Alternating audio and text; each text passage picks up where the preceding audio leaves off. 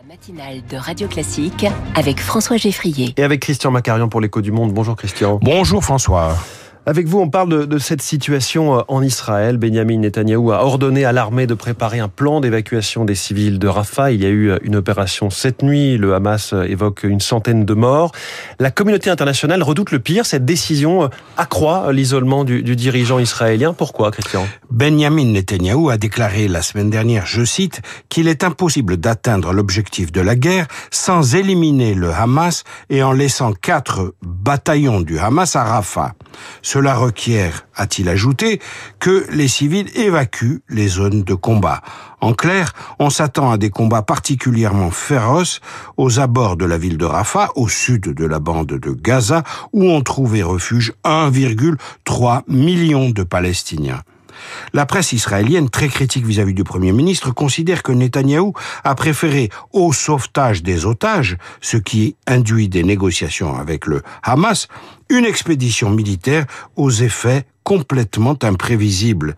La libération de deux otages israéliens cette nuit même à Rafah ne mettra pas fin au débat qui déchire la société israélienne. Le sort des otages constitue une cause humaine qui mobilise une forte proportion de l'opinion publique très défavorable à Netanyahou tandis que l'écrasement militaire du Hamas donne satisfaction à la droite suprémaciste et religieuse israélienne qui soutient Netanyahou. Et il y a donc de très vives protestations. Oui, en janvier, le général Gadi Eisenkot, ancien chef d'état-major des armées, qui a le statut d'observateur au sein du cabinet de guerre, n'avait pas mâché ses mots. Parler de la défaite absolue du Hamas à Gaza ou du fait qu'il ne voulait plus ou ne pouvait plus nuire à Israël est faux. Il ne faut pas raconter d'histoire. Fin de citation.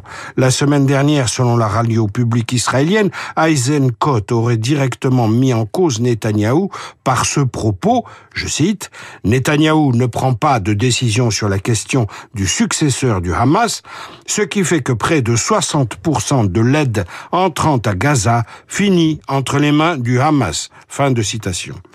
À travers les vives critiques de cette haute figure de l'armée, on comprend mieux que Benjamin Netanyahou soit décidé à mener une offensive militaire de grande ampleur à Rafah pour effacer l'impasse dans laquelle l'a enfermé sa ligne politique implacable, une ligne qui rejette toute forme de dialogue avec des responsables palestiniens plus modérés.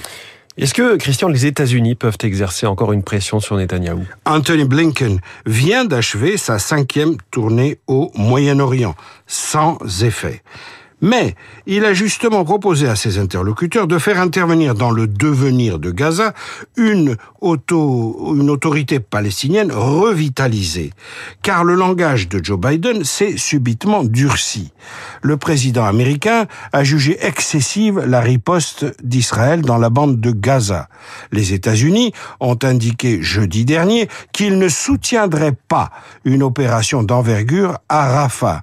Quant à John Kirby, le porte-parole du Conseil de sécurité nationale, il a sonné l'alarme. Ouvrez les guillemets, toute opération à Rafah sera désastreuse en raison du nombre de civils qui s'y trouvent. Fermez les guillemets. La divergence est de plus en plus flagrante entre alliés néanmoins indéfectibles. Christian Macarion, l'écho du monde, merci beaucoup. C'est tous les matins sur Radio Classique et quand vous voulez sur l'application Radio Classique. Il est 7h46. Joe Biden entre préoccupations sur le Proche-Orient et sur son propre état de santé. Ce n'est pas le premier président américain dans ce cas, va nous raconter Marc Bourreau.